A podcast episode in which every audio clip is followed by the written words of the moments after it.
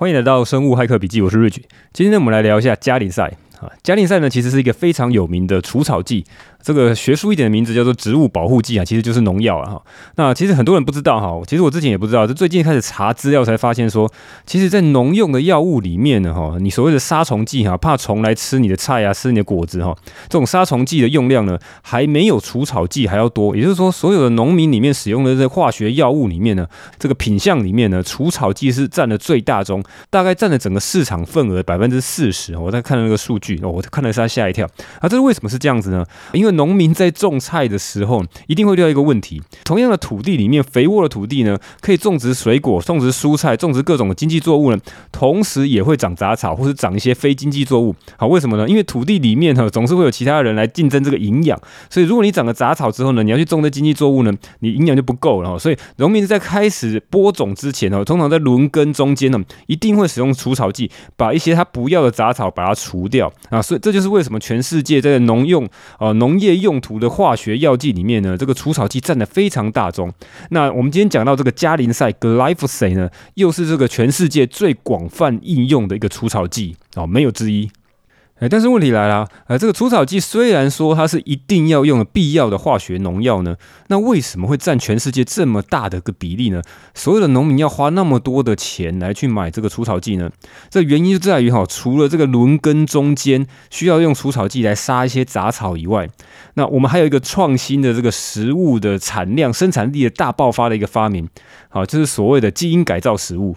呃，我记得之前好几集的里面，可能大概有稍微提到基因改造食物的问题哈，这种种这种种植出来的基因改造的植物的问题，那只是讲的没有那么详细哈，这边大概稍微讲详细一点哦。这个基因改造呢，有一个很大的目的哈，当然不是全部啦，它是其中有一个很大的一个目的呢，它是为了要去让这个植物呢，能够去对抗除草剂加林赛，因为呢，加林赛是一种非选择性的除草剂，也就是说呢，它可以除掉杂草，同时也可以除掉你想要种的经济作物。那所以呢，美国有一个非常创新的农业科技、生物科技的公司，叫做孟山都。呃，它最近呢，前几年已经被拜耳所并购了哦。这个孟山都呢，在大概一百多年前就已经创立了这个公司哈。那它发明了一个非常厉害的一个技术，基因改造的技术，叫做抗除草剂、抗 Glyphosate、抗加林赛的基因改造种子。那农民只要使用孟山都的这种基因改造的种子呢，他就可以不用害怕加林赛的伤害，他可以尽情的大量的去撒加林赛，好让其他他不要的这些杂草呢都死光，然后留下来他想要的这个经济作物。好，那所以这个基因改造这些农作物呢，先撇开说基因改造里面哈，到底是改了什么东西，是不是会有些营养成分的不一样呢？好，这些东西呢比较少人在谈，比较多人在意的就是说，所谓的抗除草剂的这种基因改造种子种植出来的作物呢，会残留大量的 Glyphosate，会残留大量的加林赛除草剂。那我们知道呢，像台湾其实是禁止去种植基因改造的作物，哈，所有的作物在台湾种植的都是非基改的，哈，绝对没有基因改造的这个植物。那所以呢，你可以看到所有基因改造植物。都是进口的，应该完完全全都是进口。那最大宗的就是所谓的黄豆哈，你会发现说，诶，台湾到处的这个超市都会标说，诶，这是非基改的黄豆。但事实上，在台湾这个食品流通里面，占百分之九十以上的都是使用基因改造的黄豆。它会出现在各种你所意料不到的地方哈，比如说一些这个早餐店啊，比如说呢一些自助餐啊，又比如说最大宗的这些加工食品呢，大部分都是使用基因改造的黄豆。哦，还有一个基因改造黄豆被大量使用的地方，就是拿来喂牲畜，来喂各种的这个家禽家畜，哈，像喂鸡、喂牛、喂羊，哈，各种谷物饲养的这些呢，你所谓的肉类食品的这个出处呢，他们吃的这些食物呢，很多都是基因改造的黄豆，或是基因改造其他的谷物。所以这堪称是孟山都发明的完美组合嘛？哈，你他一方面卖这个除草剂 Glyphosate，一方面去卖这抗 Glyphosate 的这个种子呢，这两个搭配呢，就可以使这个人类生产农作物的生产力大幅提升。哈，美国人是这个生产力控，哈，他专门最喜欢去做的事情就是大幅提升生产力，去甩开其他国家的生产力。因为你知道除草本身就是非常花人力成本的。我为了了解这个东西，我也特别去查一下，为什么用除草剂可以大幅增加生产力，可以大幅降低成本呢？哈，我自己上查了一下，说，呃，我记得有一个教授来比喻是说，如果你用人工除草的话，在一分地里面呢，大概要花一万多块钱啊。但是，一罐哈，现在叫拜耳哈，以前叫孟山都的一罐 Glyphosate 哈，这个除草剂只要八百块哈，你就知道一万块比八百块是差多少的成本。好，前面讲那么多呢，就在讲说呢，你不管吃各种蔬菜水果啊，还是吃鸡肉呢，吃猪肉、吃牛肉呢，都有可能去吃到很多这个加林赛除草剂的一些残留物。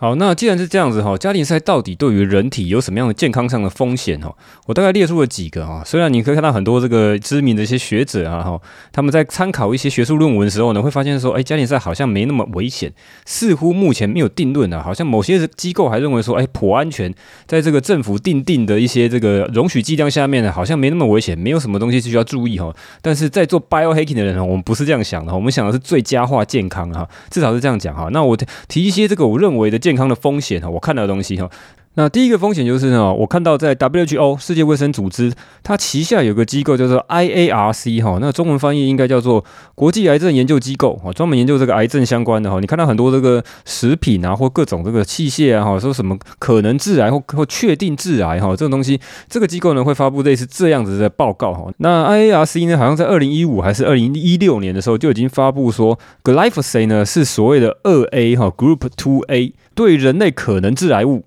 那也有大量的研究指出，哈，Glyphosate 呢会去伤害人类的肠道细菌，哈。那你知道肠道里面所谓的第二大脑吗？肠道菌里面呢分泌很多所谓的神经传导物质跟各式各样的这些蛋白质，哦，是人类需要的。所以呢，Glyphosate 被研究出来说，它可能会去伤害一些肠道菌，而且是那些细菌呢被研究出来很多都是所谓的益生菌，哈。所以对于人类比较有益处的菌，反而对于 Glyphosate 是比较脆弱的，哈。那再来就是我看到好几个研究也在讲说，哈，Glyphosate 呢会去影响到所谓人体。里面的这个细胞能量工厂哈，mitochondria 这个粒线体的功能啊，那这些都是实际上面的研究哈。那有很多研究当然是在动物上面的研究，那有一些部分是在人体上面研究。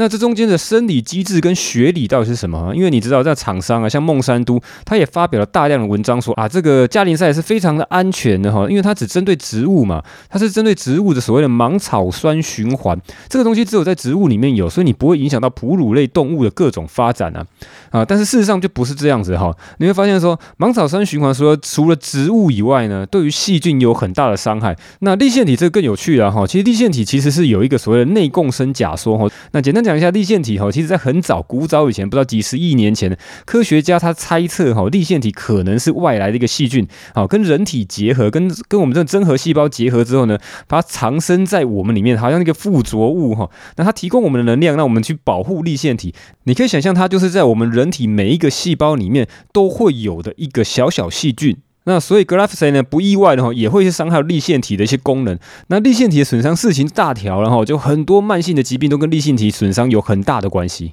好，那所以整理一下哈，这个 WHO 的 IARC 认为它可能致癌，再来就是会伤害肠道菌，最后呢是会伤害你的粒线体。那我知道有一些知名的学者哈，国际上有很多知名学者，不管是老外还是国内的一些知名学者呢，他们可能有反对的意见，他们认为呢 Glyphosate 呢对健康的危害呢还是有争议的。好，那我这个尊重他们的看法哈。那谈到这边呢，第一个想法就是说，哇，这么可怕的东西，当然赶快避开吼。那避开之前，到底要就是要知道吼，它到底藏身于何处吼？哪些东西特别有 glyphosate，哪些东西特别有这种除草剂呢？那第一个刚刚就讲到哈，所谓的基因改造的食品呢，它会大量撒下这个 glyphosate。那所以呢，大部分的健康的专家都会跟你讲说啊，那你就不要去吃基因改造的食品嘛，你就避开，你吃非基改的，啊，你去吃有机的食品哈。那这个东西我也做了深入的调查，我发现说事情好像没有那么简单呐，那对于某些谷物哈，或是一些豆科类的植物哈，你去挑这些所谓的非基改的食品，你表面上看起来好像似乎非常安全，因为它不是基改，所以它没办法哈，在种植的时候大量撒下加林赛，可以让杂草死亡，然后让这个作物呢，因为它没有基改，它没办法这样撒，撒的时候两个一起死嘛。但是呢哈，美国有很多的这个农作物呢，他们这个处理的方法非常有趣哈，它把它当成一种所谓的干燥剂或者所谓的落叶剂来使用。那这东西怎么使用呢？它虽然是非基改的种子种出来的。东西呢，它没办法在生长哈大量生长的时候呢，去撒加林赛。但是当它需要收成之前呢，它会在收成前大量撒下加林赛，让这个梗茎哈，它这个整个梗茎都干燥。那当它们需要收成的时候呢，可能过了几天一个礼拜之后，当它需要收成的时候，开着那个车子嘛，收成那个车辆，我不知道那叫什么东西，反正很厉害，很大一台，好吗？我都从田间这样整个开过去之后呢，就可以把所有的农作物呢一次把它卷进来，收成之后呢，把它分离出它所需要的谷物。那这种的做法叫做 glyphosate treatment 哈，叫加林赛处置过的这个作物。那它为什么要在那个快要收成之前还要再去喷大量这个加林赛呢？它就是为了让这个梗茎干燥哈，让这个叶子落下来哈，让它变成干燥枯枯的。那这个时候你在做加工的时候可以省下大量的成本哈，你就可以大幅增加你的生产力，用单位成本很低的情况下收成这个你的谷物啊。那这个东西呢，因为它很靠近要收成的之前，所以呢，它一样会残留大量的加林赛的残留。好，那你说鸡改的不能吃，好，非鸡改的也不能吃，这些惯性农法我通通不要吃，我专门去挑有机生产的农作物总可以的吧？那瑞奇我呢，必须语重心长的跟你讲说，在台湾这一点行不通。如果你今天在美国或在欧洲的话，也许可以哈，他们这个有机农法的规定呢是比较比较怎么说呢，跟台湾不太一样。诶，这反过来说，到底是台湾更加不一样呢，还是 别人跟我们不一样哈？反正呢，现在的有机农法的规定哈，我这个也特别去查一下，因为我真的很在意这个东西哦。我我想说，能不能找到所谓的 glyphosate free 的这个食物哈？没有添加 glyphosate，没有添加加林赛的一些食物嘛？我也特别去查了一下，我发现呢，我台湾都要经过有机的认证呢，它必须经过严格的这个农药筛检哦，它会去抽检哦，有四百零四项政府规定的农药哦，但是很遗憾哦，这四百零四项的农药里面不包含加林赛。那还有一点，我就觉得很奇怪啊，就是你会发现前几年哈，这个有机商店里面有些超市是有机专卖有机的嘛，他们那些超市呢，你如果从一些进口的商品，通常是从欧洲进口的，原本可以标示为所谓的 organic 有机的商品呢，现在都变成说不能够标示了。虽然它的品质可能也是接近有机或本来就是有机的，可在台湾就不能够标示为有机。那后来问了一下商家，是说，哎，这个政府有规定说，这有些东西是不能标，因为没有经过台湾的有机标章的认证。好，就是台湾政府有规定说。说哪些的厂商可以做第三方认证有机食品？那因为国外的厂商还没有经过台湾的认证，那当然嘛，他们就不是只卖台湾，他们当然是在在当地做认证，或者在其他国际上比较知名的这些第三方认证的机构做认证。那他没有经过台湾的认证的机构做认证呢，在台湾贩卖的时候呢，就不会得到这个所谓有机的这个，你没办法写有机这件事情。诶，那那那就很有趣啦哈！我就问一下说，为什么会这样子呢？因为呢，欧盟不承认台湾的有机标章，所以台湾也不承认欧盟的有机标章。那至于为什么欧盟不承认台湾的有机标章呢？这个东西我本来不太晓得，但是后来我发现啊，加林赛 （glyphosate） 这种台湾也用了非常多的农药，这种除草剂，全世界都非常非常多用量的农药，在有机标章的认证下面，它是不需要检测的。这件事情我非常的 surprise，非常的震惊呐、啊。那我也查了各个政府机关的规定哦，翻来覆去找来找去，发现它真的是不需要检测。它四百零四项里面就是没有 glyphosate。那你要得有机标章，就只要测过这四百零四项啊。诶，那这边我再稍微仔细解释一下，后来仔细的查一下这个有机认证的问题哈，我发现呢，其实有很多国家已经跟台湾相互已经互相承认对方的有机标章。啊，这个国家也还不少，而且是一些先进国家，包括美国、包括加拿大，还有这个纽西兰跟澳洲哈，美加纽澳，我记得还有日本跟印度哈，这几个都算是先进国家跟很大的市场。那唯独就是说欧盟的这个有机认证呢，并没有跟台湾互相可以互相承认。也就是说，欧盟认证过的有机标章呢，台湾是不承认的哈。那欧盟也不承认台湾的有机标章哈。但是这很可惜，就是说，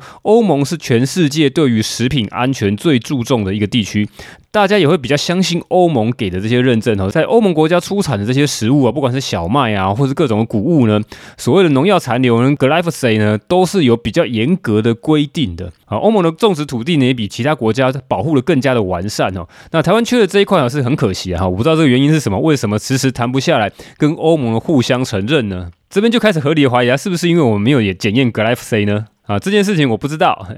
好，那所以呢，机改不能吃。非机改也不能吃。好，你现在吃有机呢，也没办法百分之百排除掉 Glyphc 的伤害。那所以怎么办呢？哈，我讲一下我自己的想法哈。那首先呢，你还是应该尽量去吃有机的食品啊。那房间有很多这个有机的各种的商店啊、超市哈、都可以试试看。那至少哈，虽然说呢没有 glyphosate 的这个检测，但至少它其他的农药可以先排除。那比较好的这个选择哈，最近看到有一个这个很不错哈，我以前没有注意到，好，就是有一家这个超市，它很特别，叫做主妇联盟，也是非常老牌的哈。那因为它这个有些门槛，你必须要先加入它的这个社员，缴两千块的这个所谓的认股吧，哈，反正这两千块是押金，放在那边就不能动。然后每个呃每年好像要缴三百六十块的这个年费哈。有点像 Costco 这样子的模式哦。但是它里面哈，据说哈，号称我看到它很多的这个资料哈，那我感觉了哈，这个东西没没有实证，它自己有很多的检验，它甚至会超过国家标准的检验哈。所以我认为说这个东西可能相相对比较安全一点啊。我自己才刚加入哈，所以我在吃的时候，我前面吃了几次，我觉得东西 quality 很不错啊。当然东西都相对的比较贵，那你知道有机的东西相对就是比较贵，它有很多东西并没有标榜有机啊，但是它确实是比较照顾这个土地，比较照顾农夫，也比较照顾这个消费者。那我为什么特别推荐主妇联盟？因为我看到他前几年有一个新闻，主妇联盟他自己是一个合作社，那另外他有个主妇联盟基金会。前几年呢，他特别去对抗这个孟山都哈，有发起了一系列这些新闻啊、讲座啊，来讲说这个 glyphosate 这种除草剂的一些危害哈。那我知道他是非常反对除草剂，也就是说呢，他自己的这些产品检验里面应该是有检验除草剂。那我特别再去问他们这个官方哈，这个主妇联盟官方，哎，你们是不是每一样都有检测哦？他给我答案有点失望哈，并不是每一样都有检测，它还是有挑选哪些比较高风险的，比如说红豆哈，或是某些豆类，或是呃进口的一些麦片类哈，一种麦类啊、谷物类的，他们才有特别去做 glyphosate 的检验。那当然，我后来我又问了很多人哈，包括说一些这个所谓的植物医师然后怎么样去用药，怎么教农民去用药的这些东西，他们也说哈，台湾虽然说有用 glyphosate，但是因为它是个非选择性的农药，所以呢，通常都是在耕种交替的时候，不同的那个批的耕种交替的时候，才会在中间。撒农药哈，你不可能在中间就是长植物长得非常好的时候撒农药哈。那所以呢，主妇联盟这个东西是算是比较成本上面的考量啦。你每个都去检测是非常困难的。我记得有很多的实验室其实是没有办法检测 glyphosate 的。那主妇联盟是相对比较好的选择，大家可以参考看看。那上面这个建议是说，当然你有办法自己煮的话，你当然可以挑选相对比较安全的选择，不管是有机还是主妇联盟里面的这些东西。但是你很难去避免说，你偶尔还是要吃外面的，又或者是说有些学童，对不对？小孩子你一定要吃学校的，那这个东西你就很难去挑选说那些食材是什么，因为别人煮好给你了。那所以相对来讲，你很有可能会摄入很多你自己不自知的这个 glyphosate，不自知的加林赛除草剂的铺路。好，那接下来要讲到这一集非常重要的一个重点哈，就是如果你体内已经有很多 glyphosate，我相信大部分人都有。我记得在美国有个检测哈，大概百分之九十三的人从尿液中里面检测都会有过量的 glyphosate 的残留。那随着这种超大食品厂商全球去贩卖各种的食品，好，包括谷物，好，包括这个饲料里面使用的这些谷物呢，都已经大量的去污染到我们食物链了。那当然这是我个人看法哈，污染这件事可能不一定是确定的，有很多学者不认为 g l y p h o s 是污染，他认为是个安全有效的食品科技创新哈。那但是我不认同，所以今天即便你不是在美国哈，我在想美国浓度应该更高哈，你在台湾一定会有多多少少哈，我觉得不会少啦，一定会有这个 g l y p h o s 的残留。所以这集要讲到重点说如何来排毒。那在讲排毒之前，你当然还是要尽量减少 glyphosate 的暴露哈。吃了那么多之后，你还要想着排毒来做，那太辛苦了，很可能排不掉哈。然后第一个我看到就是说，你可以去做桑拿，或是所谓的热浴哦，让自己流汗哈，让流汗的这个汗水来排出 glyphosate，这是比较轻度、比较简单的做法。那再来就是有一些营养品哈，我最近才看到的非常酷的营养品。那这个营养品叫做腐殖质哈，腐败的腐哈，这个肤质的质吧哈，腐殖质大概是这样念，英文叫做 humic h u m i c 哈，humic acid 啊，这个腐殖酸吧哈，大概是这样翻。那这个东西也是蛮酷的，它号称是这个从土壤里面所提炼出来的啊，这个几千万年来演化哈，不知道很久以前古早的这些腐殖哈，这些有机物质呢，慢慢慢慢在这个。呃，土壤里面哈，慢慢的发酵、分解，被微生物分解哈。之前的一些生物哈，大型的生物、小型的生物、昆虫、动物，好，这植物慢慢在土壤里面慢慢的去被分解之后呢，会变成所谓的腐殖质 （humic acid）。那另外跟 humic acid 有点类似的叫 fulvic acid（f u l v i c acid） 哈，这是另外一种酸哈，一样是土壤里面提炼出来的。那这个东西呢，为什么有效果哈？我看到几个证据。那第一个就是 g l y p h s a t e 哈，这个加林赛这个公司呢，孟山都他自己有号称说啊 g l y p h s a t e 呢其实很安全，因为它只要碰到土壤之后呢，就很快会被分解，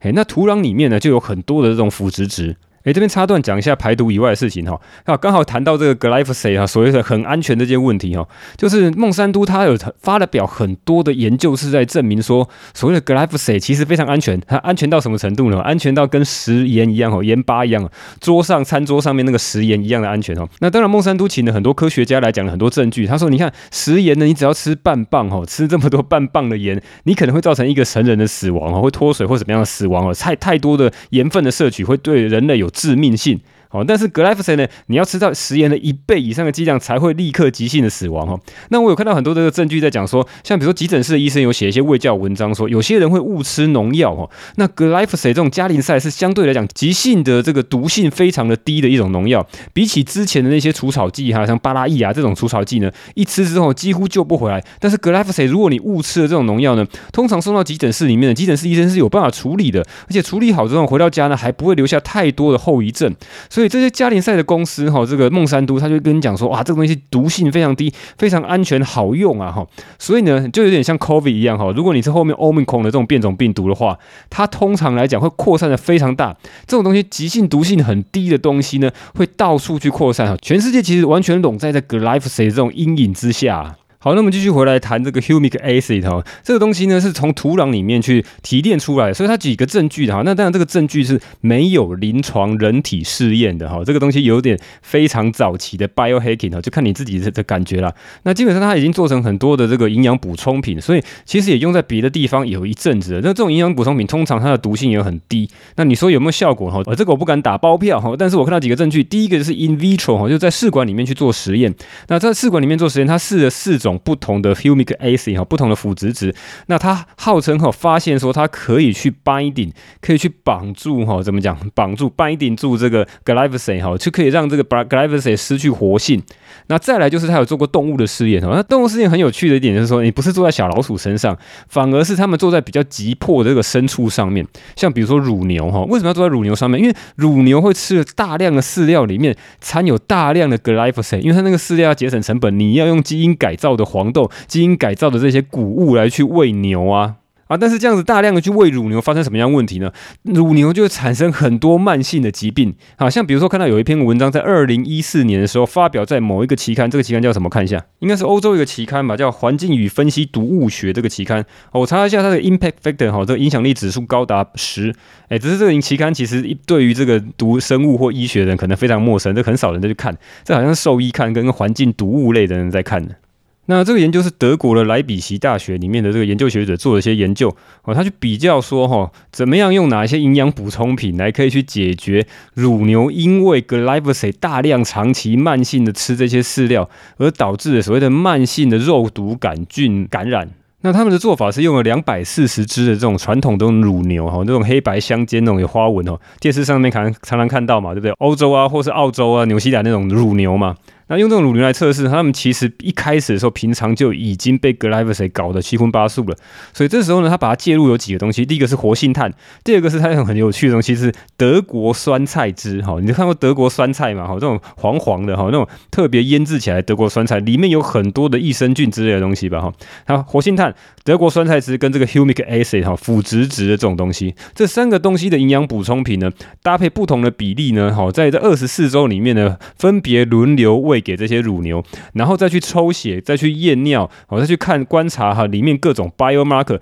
看看有没有什么变化哈。然后最后还发现说，在尿液中这个 glyphosate 的残留呢会下降，然后呢里面有很多的，比如说肝功能指数、肾功能指数呢，有些指数呢反而会变好。那这篇文章写的实在是有够难看，有够难读的哈，我没有完全把它读完。我看那些表格跟看它的 introduction，还有后面的 discussion 哦，大概就了解是这样子。呃，他是在推崇说，你如果养乳牛的话，可以用这些营养补充品，因为相对来讲这些不是药物，它副作用也几乎是没有，所以你可以试试看，让乳牛可以恢复到呃 glyphosate 之前的比较健康的状态。啊，那还有另外一篇研究，我还没有仔细看呢。不过他是号称是说，他去用鸡哈，这个鸡肉的鸡，因为鸡也是大量去吃这些有加林赛的这个饲料，所以鸡也可能出现很多问题。你看，想想说，这些研究学者早就已经在这家畜身上去找些方法来去避免 glyphosate 的危害了。那我们人类又把很多这样的牲畜都吃到身体里面，又把很多的谷物也吃到身体里面，那你说这种东西不会生病吗？这也是蛮神奇的一件事情，一定会嘛。所以全球这种慢性病的大流行也不是没有原因的。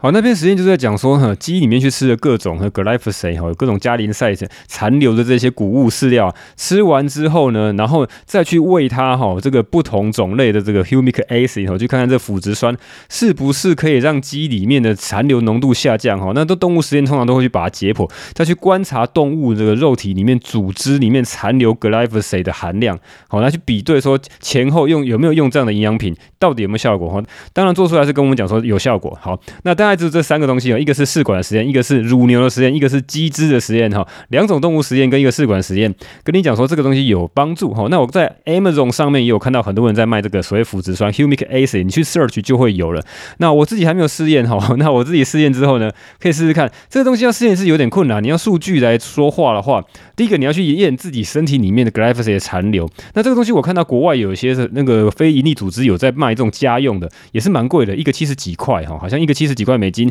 可以在家里验你尿液尿液中里面 glyphosate 哈，加林赛的残留浓度里面有多高。然后呢，你可以再去买这个所谓的腐殖酸哈，humic acid 这种营养补充品吃吃看，然后再做第二次测试哈，这种东西可能要做第二次测试。那我是很想要测试啊，只是说呢，这个经费上面问题哦，大家没有来抖嫩一下哈。哦，对了，我如果做一些很奇怪的 的一些测试的话，哈，我会放在我的脸书，我会放在我的 Twitter 上面，哈，我甚至现在开了一个 Threads，哈，就是那个 IG 有出了一个新的 Social Network 上面了。我现在大部分会放在很多比较快速，哈，我每天可能花只要几秒钟能够打字的东西出去的话，我会放在这个 Twitter 上面，因为 Twitter 有限制数字，我不能打太多，所以我逼着自己很快打完，很很短的讯息就要发出去的哈，不要拖延啊，哈。所以呢，如果你要看我每天的一些记录的话，比如说我之前有做这个连续血糖监控器哈，CGM 的这些记录呢，我都放在我的 Twitter 上面哈。那 Twitter 的账号你可以去查一下哈，Rich 底线 Biohack 哈，Rich 底线 Biohack，你可以找到我的 Twitter 账号。那 Facebook 应该很多人都知道哈，Facebook 你就找生物黑客笔记，你就可以找到。Facebook 大概有两三千个人知道了哈。那好吧，家庭赛就讲到这边了。之后我会继续学习，因为家庭赛这个东西对大家的影响健康哈，对我自己的影响健康颇大哈。这个东西我会持续学习。那如果之后有什么 update，很快的东西我会放在推特上面哈。整理起来比较长的文章会放在脸书上面哈，那最后比较完整的东西我会放在我的 p a c k e t 上面再继续讲，好，一层一层的讲啦。好，那接下来进入五星留言的部分。好，五星留言有三个哈，都是来吹捧的哈，还是念一下哈，感谢大家吹捧，念起来我心情也是非常的舒畅啊哈。好，那第一个评论人是 Kathy 中哈，是这样念吧？好，那如果念错了来纠正我一下。好，标题是好棒哈，喜欢你的节目，感动你的用心，继续支持。好，感谢你的吹捧。第二个是上周九二六，用心的好节目，感谢您，谢谢大家优质的节目，好，谢谢你的吹捧。再来是贵智的智，电子报报哈，瑞奇的节目与来宾真的都太赞啊。啊，感恩 Rich 在节目最后都有精华浓缩整理，就好像上了一堂啊干货满满的课后，坐在旁边有优等生把自己的笔记拿出来借给你分享啊。感谢 Coach Dean 跟感谢 Coach Dennis 阿贝的分享。诶，这个留言真的是比较上道哈，真的蛮鼓励这样哈，大家来吹捧一下来宾哈，让来宾也有一些这个成就感嘛，比较愿意再来上我的节目，或是推荐更多更厉害的来宾来上我的节目。好，感谢你的吹捧了哈。那今天就这样了，我是 Rich，这里是生物骇客笔记，拜。